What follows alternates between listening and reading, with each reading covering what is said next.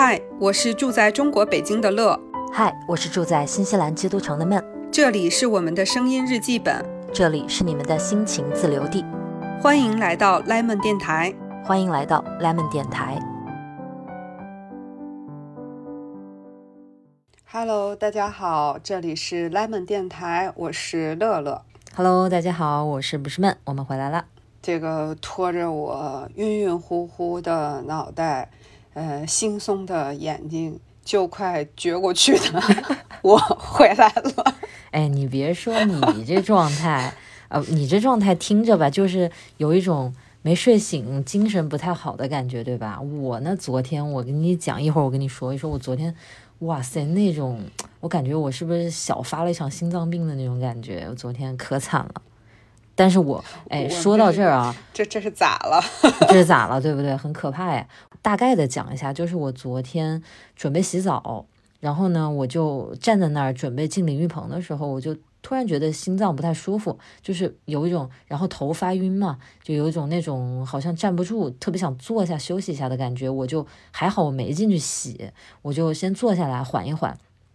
然后呢，就各种头也晕，眼睛前面也有点花，耳朵也有一点点要耳鸣，然后胃有一点想吐，哎，然后肚子有点疼，想上厕所。你可以想象吗？各种这种感感官全部同时来了，然后就各种冒虚汗。我就后面又开始在床上躺着，然后又拉了几次肚子，反正弄了半天才缓过来。我以前也有过，我感觉就像我以前以为是低血糖，但是我现在发现应该是跟心脏有关系。但是我要说一个前提，就是截止到昨天的这一一整个星期，我睡得都很差，我就能感觉到。我呀？你这人怎么学我？我也不学点好的，对吧？我就学你睡眠。真是。所以你刚才一上来，你说你什么这儿也是花的，那儿也是晕的，我就想到我这事儿了。你这种事情上面，我觉得咱俩，我跟你商量一下，我觉得我们没有必要那么同步，你觉得呢？就是能一个人过好，就一个人先过好，就不用大家一起共同幸福吧。但是也不用一起要睡不好，还要同步一起睡不好。我我想吗？我个人意愿上多么的不想。我以为是你为了跟我同步。我好像还没有这么英勇大无畏的这种与您同甘的，不是与您共苦的精神。但是我经常听你说你睡得不好，我觉得你这不是一天两天的事儿了吧？对，我是就，嗯，我自己这么多年观察下来啊，就是我其实，在三字头的岁月 开始之后，我的睡眠就开始逐渐的不好，然后，但我。就是经过很长时间的观察之后，我觉得主要还是因为呃心理和精神上面的这种波动和压力导致的。就是如果是嗯真的是身体上的这种，其实我没啥事儿。就呃这么说吧，就你看小的时候，比如说那个去春游，可能爬山一整天，对吧？嗯。然后回来特别累，就。真的就是你，你那个时候就是身体非常极致累的那种，完全可以睡一整圈儿。就是我现在仍然虽然睡不了那么久啊，这真的年年纪大了觉少啊，这这个 是是这个趋势。但是如果说我很累很累的时候，比如说呃，包括我要调动出我很大的这些呃能量和情绪去处理事情的时候，但是这个事情很明确的在那儿，它就在。这是一件事儿，可以去被被面对的事儿，或者这是一个可以要去完成的课题。这个时候，我的这种带来的更多的这种疲惫感，应该更多的，我个人判断啊，是来自于身体上的疲惫。然后这个时候，我都能通常睡得很好，就是那种很快入睡，就秒睡，然后一下子就第二天早上，那个生物钟时间，或者是那个就是。呃，随着我的闹铃醒来，然后虽然还觉得想睡，但是起来之后的精神状态会是一个比较饱满的精神状态，就想说，哦，我又能拿出力气来面对这些事情，嗯，去处理生活里的这些难题，这是一种好的状态，好的累。但我现在这种，对对，但我现在这种就是。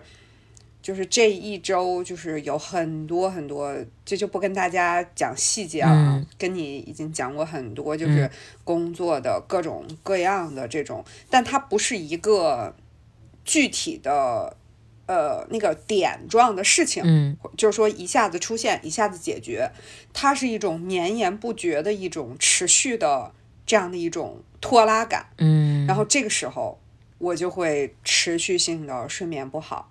入睡不会那么快，但也还好。我以前就是入睡特别特别费劲，之前有一段。哦。然后后来最近我是在那个睡前加了一个那个钙镁片嘛，嗯。然后所以我的入睡会稍微好一点，就是十五分钟之内应该是可以入睡的。嗯。但我就变成了一种夜里睡得很浅的状态。哦。就是十一点多，呃，入睡，然后两点钟。我会醒一次，嗯，然后是那种清醒的醒，还不是那种说就是就像睡醒了一样那种感觉，就是跟上次我大半夜找你聊天那次一样，就是昏过去之后突然间清醒过来了那种，我也很神奇，就是又能很快，比如说五分钟到十分钟还是可以再睡着的，嗯，但是四点钟就又醒了，然后再睡，然后到五点多就又醒了，然后就再也睡不着了，嗯，就切很多段。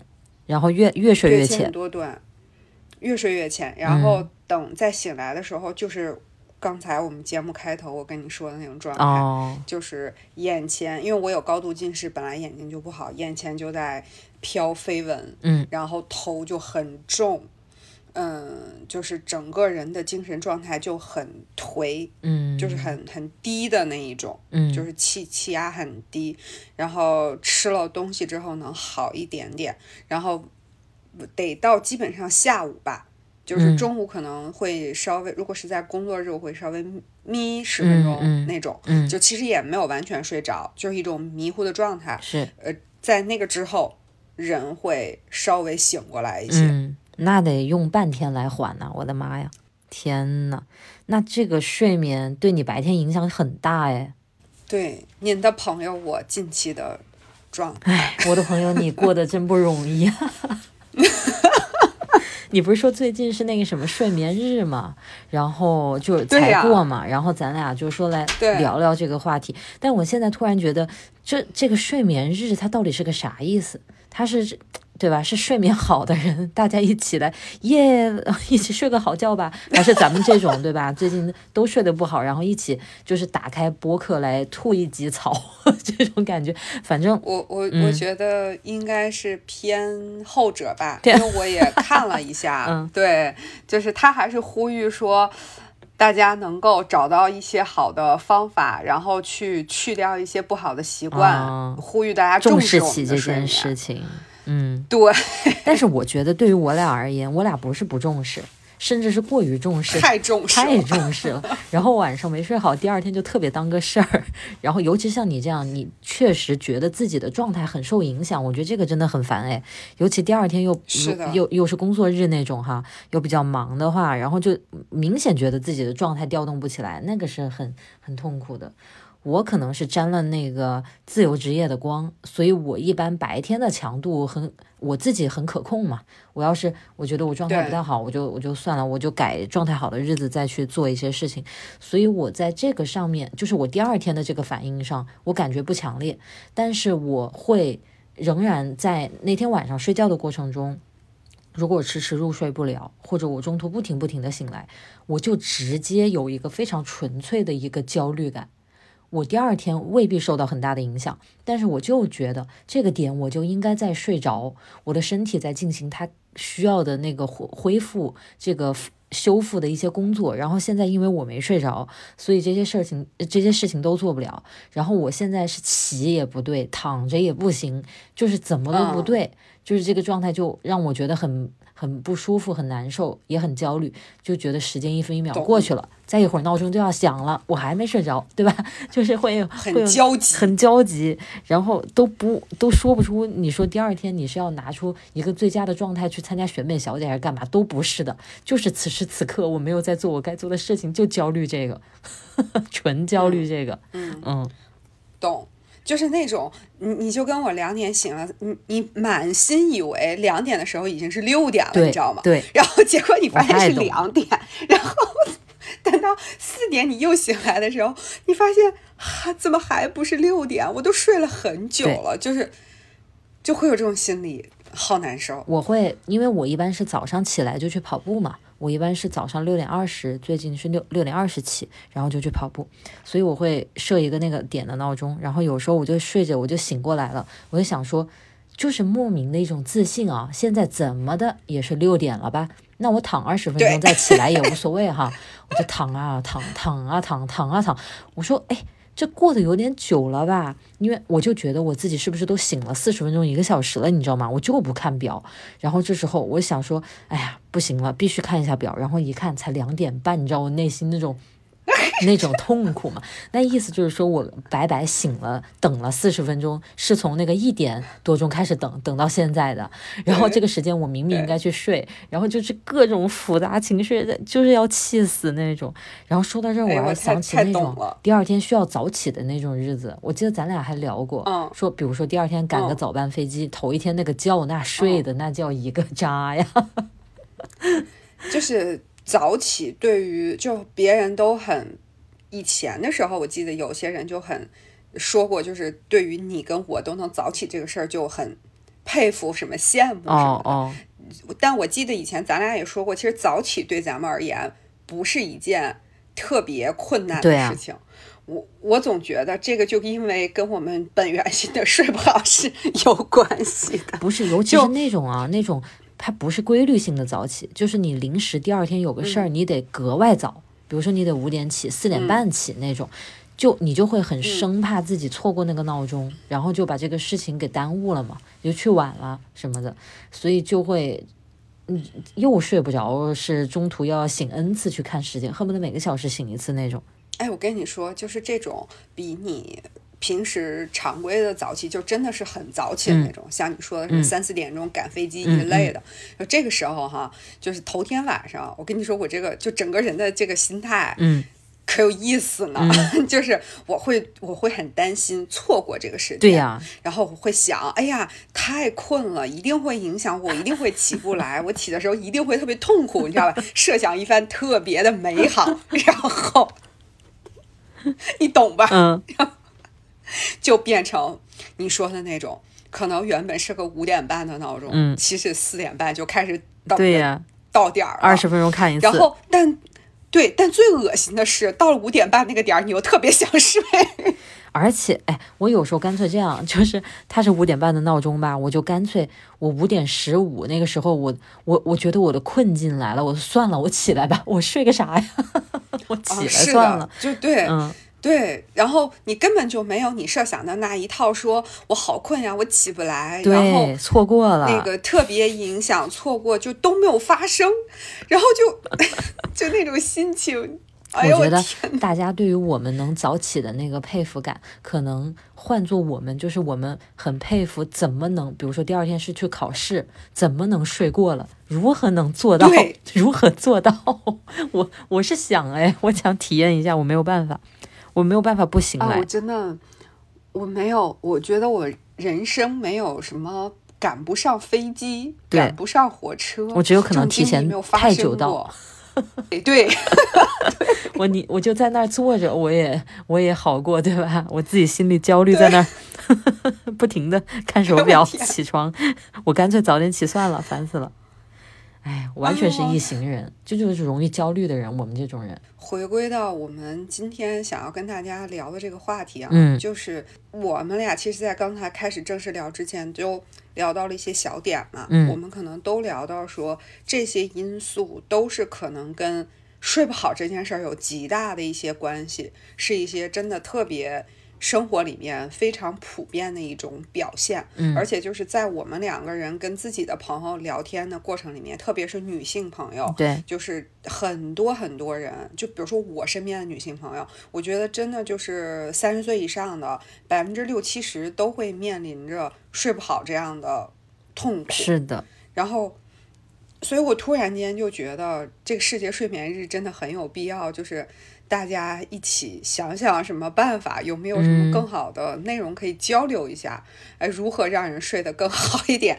就不能就别别像今天似的，我俩讲的都是负面案例，对，全全是睡渣的故事。今天 真的。哎，你这个就是回到刚开始刚开始开头时候你说的这个情况啊，就是你所你所说的这种状态，我也有遇到过啊。然后我在你那些症状出现之后，就是要么就跟你一样就缓过去了，嗯，要么要不然我就会来个大的，我就啊哇哇吐之后就开始偏头疼发作。哦，我最多就来到哇哇吐这个阶段，我还没有 偏头疼发作。啊，恭喜你少经历一个痛苦阶段。咱俩都能写书，你知道吗？就症状第一步、第二步、第三。天呐，你那你偏头疼完了之后，怎么可以怎么缓解呢？还是就生扛呢？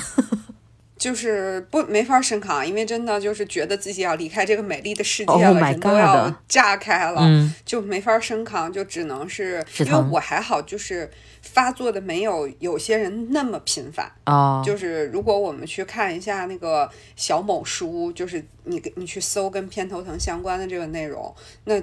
比我痛苦的人肯定是有很多很多的，嗯，然后像他们都会常备什么日本的那个头痛药 EVE，然后还有一些其他的一些药，我就是芬必得，就是布洛芬嘛，然后布洛芬的话，呃，因为我不是很经常发作，我家里都是缓释胶囊，所以基本上前半个小时靠扛吧，就是靠我坚定的意志在与死神对抗，然后。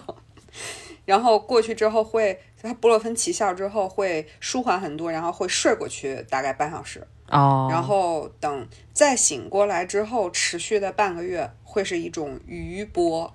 哎呦，半个月，这个太长了吧？至少半个月。我现在可能就是我上次发作的余波。我上次是三二三月份发作的。我的妈呀，这有点太痛苦了吧？半个月呀。是的。就是余波状态，就是那种我刚才一开始形容的那一套，一直持续到中午以后。我们大家都要对乐老师好一点，乐老师太不容易了，活着发一次那么受折腾是吧？然后余播半个月，我的妈呀！嗯，哎，我跟你说，我之前是，但是我不知道我之前那个情况跟睡眠有没有关系啊？就是我我也是会。呃，在一些比较闷热的或者不不透气的一些那种，比如说地铁上、什么公交车上，大夏天的那种情况之下，我会，我以为是低血糖啊，那个时候就是会出虚汗、冒虚汗，然后眼前会越来越晕，就眼前会越来越亮，然后有一次是直接我眼前一片白。就是我什么都看不到，眼前就是亮光，嗯，然后我就会很晕、很很闷那种感觉。完了之后出虚汗，然后有可能会拉肚子、会吐。然后完了之后有一次消化道的，对，我再补充一句啊，对，消化道的反应跟情绪和睡眠的关系会很直接吧？对吧？对对对。如果睡眠不是很好的人，胃和肠道都不是特别好。哦，然后，嗯，我反正那那也是好多年前有过那么几次，我就现在有点记不起来那个时候的睡眠怎么样了。但是反正就是突然那个症状就来了，然后就可能赶紧找个地方吐啊什么，或者上厕所啊什么。完了之后有一次就是他。我一般这种情况就是过了，像我昨天这样过了这个劲，可能你缓一个小时就没事儿了，人就好了，或者最多就是还有点虚弱，但是不会有什么难受的。但是我有过那么一次，就是我在外面吐了，也上厕所了，然后回家之后还是整个人就很虚弱那种感觉，就躺着休息，然后就很没胃口。但是你知道，就是中国的家长他就是生怕你不吃东西，你不吃东西就是天都塌了，对吧？他一定要让你吃东西，然后就拿出各种那个看家法宝。什么给你煮个粥啊，给你下个面呐什么的，就在他们理解中，这个东西就是好像很好消化之类的。但是他，我怎么跟他讲，我现在不想吃都没办法。然后当天我还是扛过去了，当天我就没吃。然后第二天早上，我妈问我你感觉怎么样？我说好一点，好像没有那种不太舒服的那个感觉。但我说，但是我还是不想吃。她说，哎呀，还是吃一点吧，都。昨天都没吃，然后说给你弄了一碗馄饨。我想馄饨可以吗？那种大肉的东西。然后他说没事的，应该很 OK。然后我吃了两颗之后就开始吐，就又吐，是的，又吐了一整天，就因为那两颗馄饨。然后就又缓了两天，然后可能第三天我就是要回新西兰了。我就坐飞机，然后坐飞机飞机餐我肯定就不吃了，又不是什么好东西，然后就干脆就空腹，就那么，反正就是让它空一下，就差不多就后后面就缓过来了。但是是真难受，是真不舒服。就在那个时候吧，那嗯，你的这个情况，你觉得是由于你胃不舒服引起的后续的，就是那一系列啊，还是前面那一系列引起的胃的？你觉得哪个是？鸡生蛋，蛋生鸡，哪个是先？我是觉得应该不是胃的问题，我我肠胃这一块儿，反正我很少出问题，但是在当时我就一直认为是低血糖，所以我就一直觉得我自己会容易低血糖，你知道吗？但是后来我又做了很多功课，我就发现应该是跟心脏有关系，因为我小时候也去。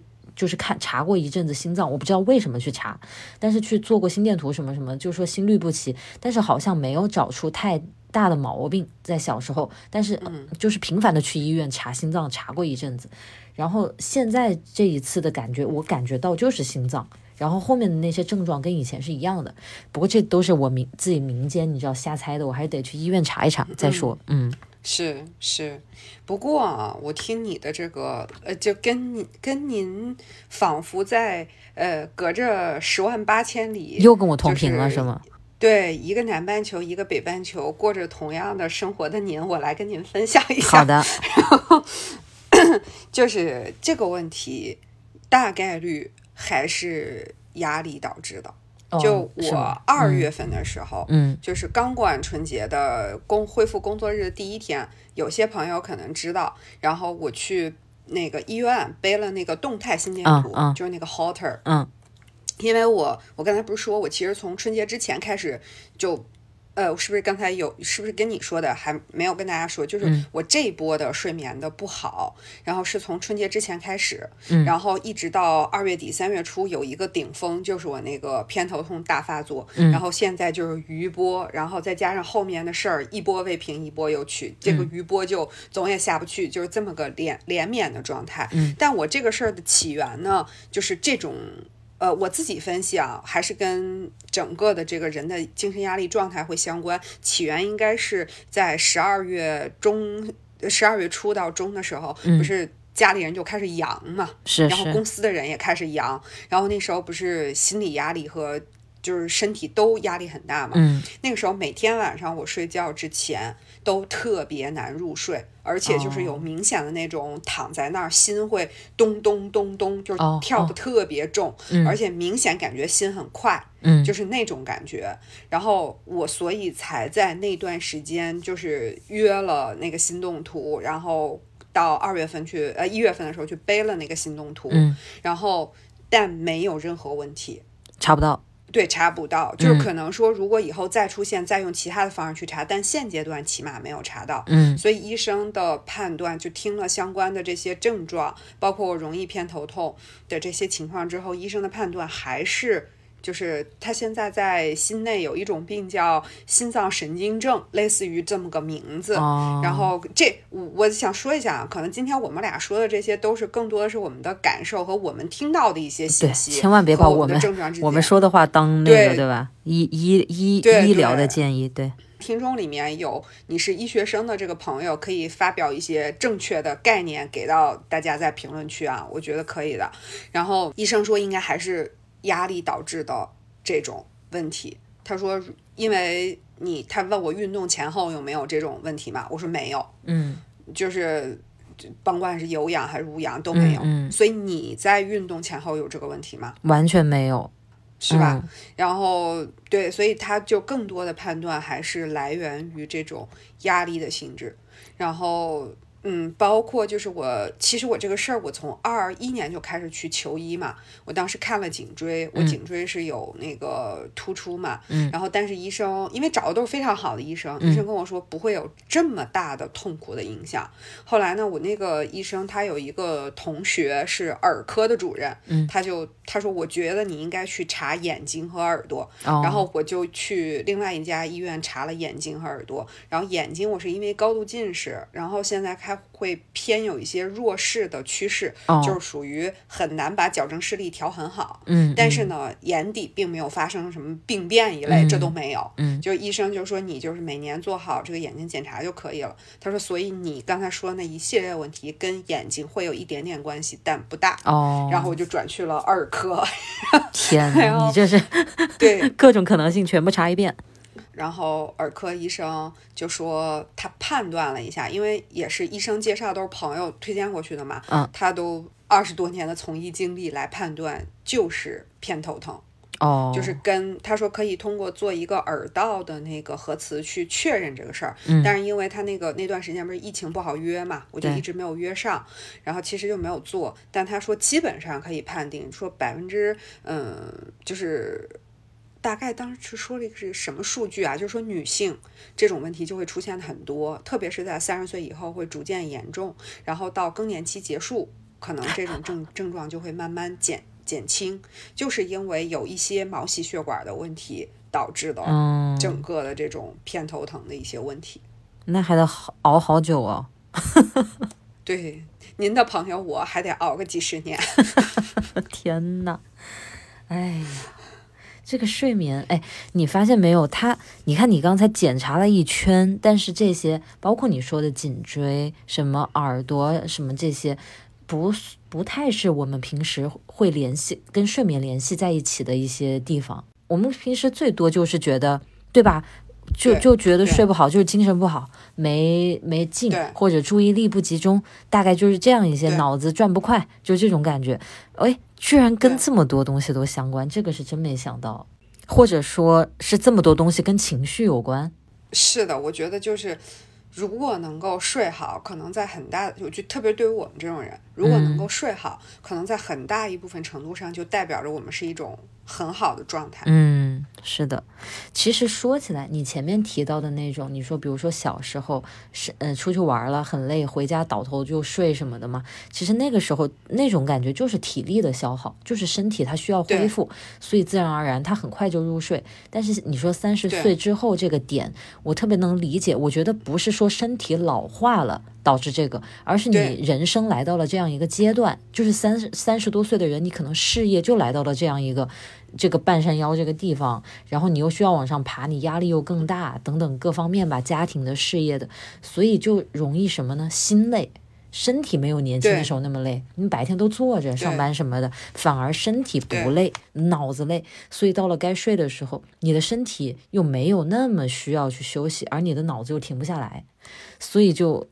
搞得特别困难。我觉得我们这种人还有一种心态在里面，就是为什么我们会比别人更容易出现这个问题？嗯，是因为我们的心累，又不想给别人添麻烦，所以你就闷着嘛。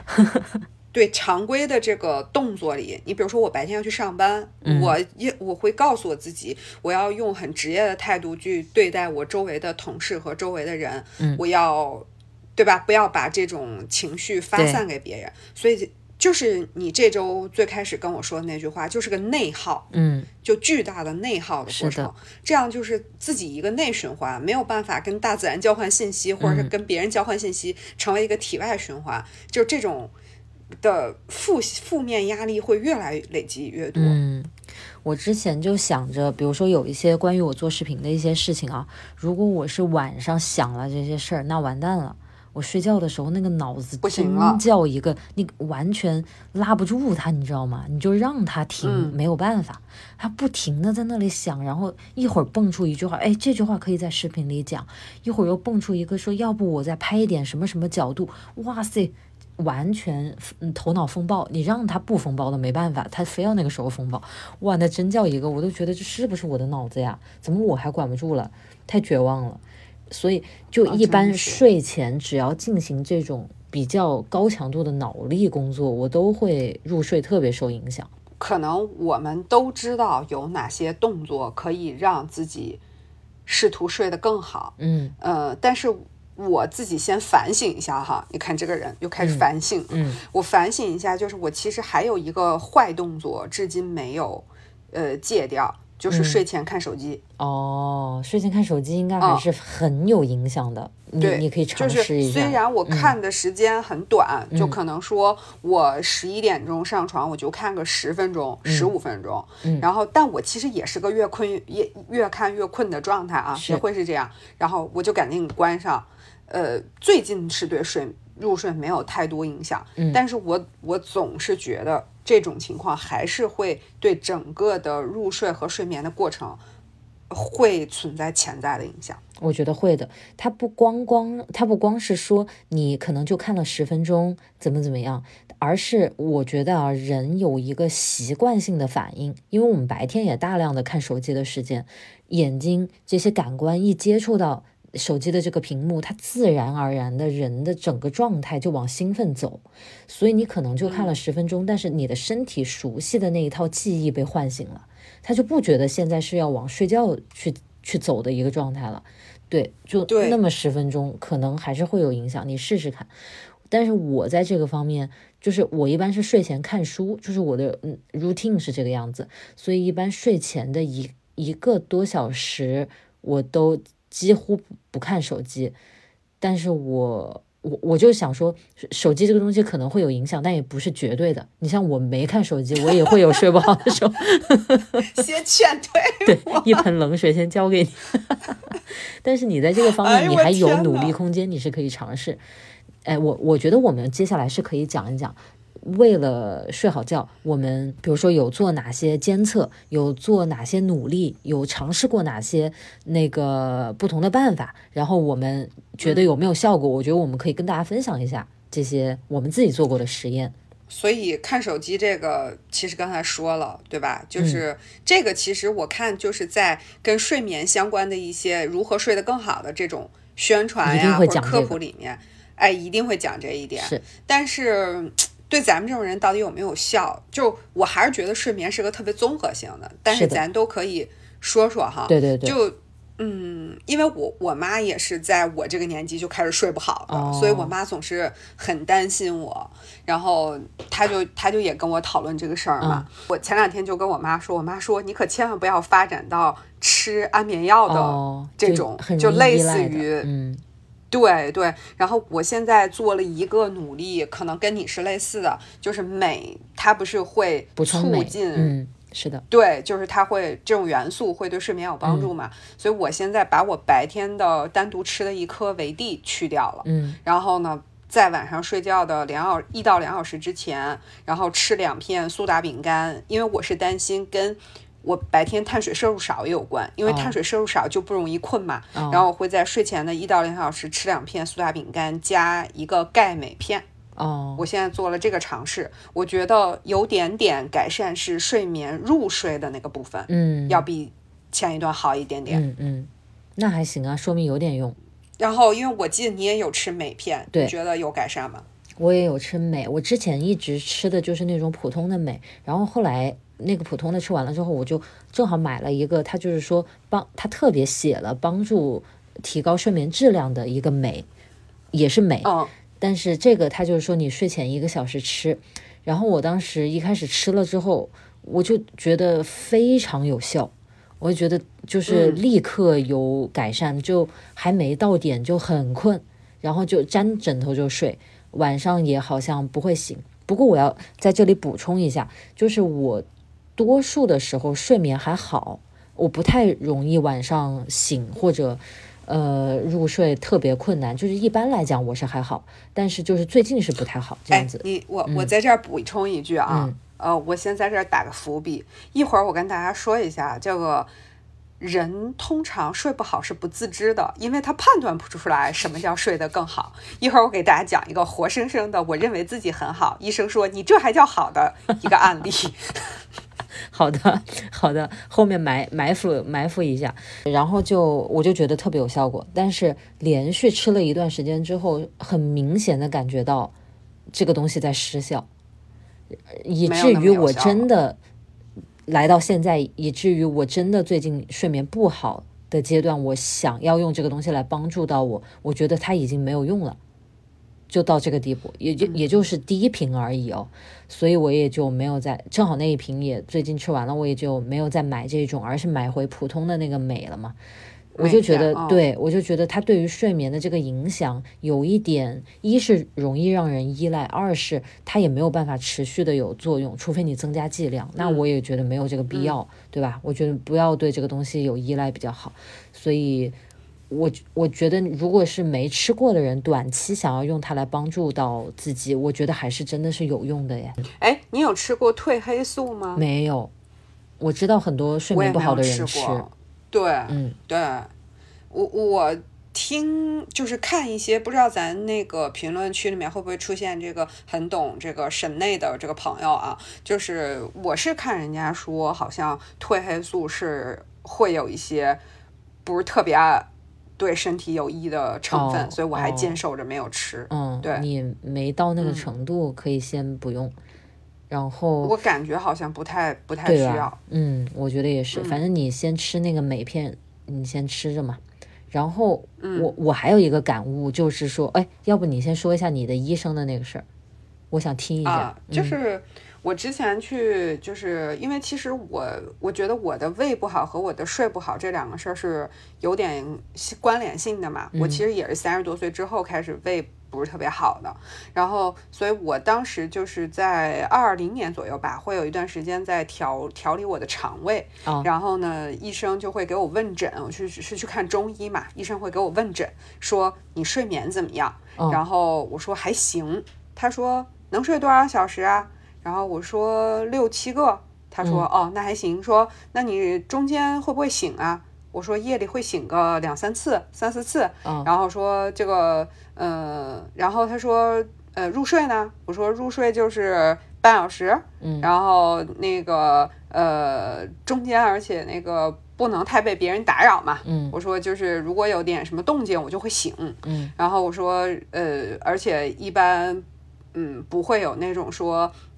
被闹钟叫了半天都不醒的情况，我就大概跟他说了一下我这个睡眠情况。医生看着我说：“你这叫睡眠还行啊？你这叫睡眠很不行，好吗？”这就叫很不行了呀！我的天呐。哦，对的，那确实跟我想的不太一样，对吧？就是所以，其实我们的不好。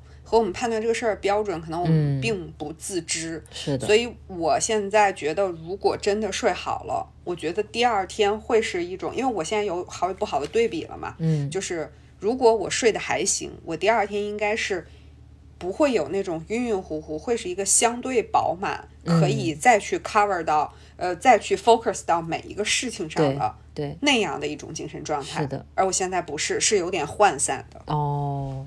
我一直以来有一种盲目的自信，就是那种，比如说我这天晚上一直失眠，一直睡不了，可能就睡一两个小时，或者今天晚上我就是有事儿，我熬了个大夜，然后第二天我要早起，我有过很多这样的情况。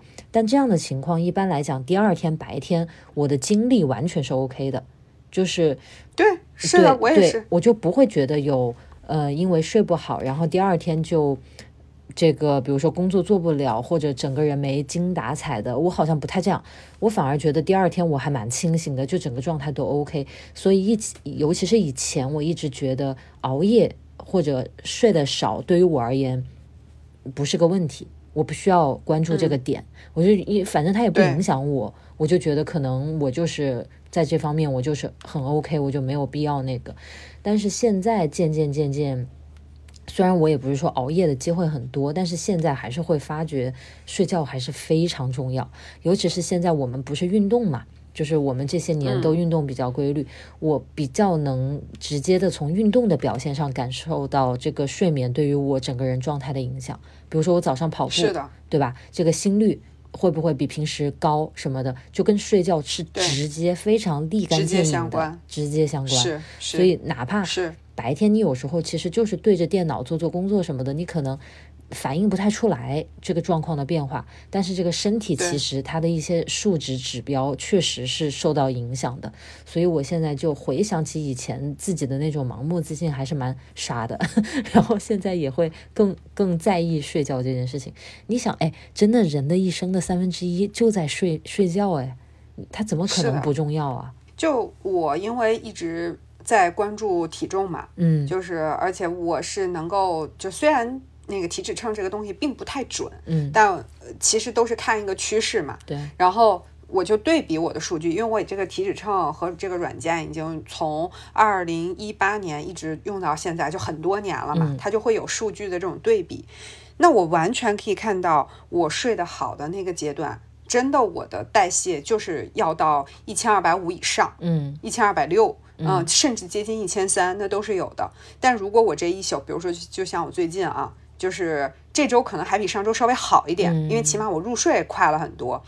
我上一周的这个呃基础代谢始终就在一千一左右，但其实我正常的一个，比如说我前一段掉秤很好的那个时间，我的代谢至少是在一千二百四这个样子。然后我这两天稍微比之前不是还好了那么一点点嘛，睡觉我的代谢就又会上来一点，就是又能到一千两百五的样子。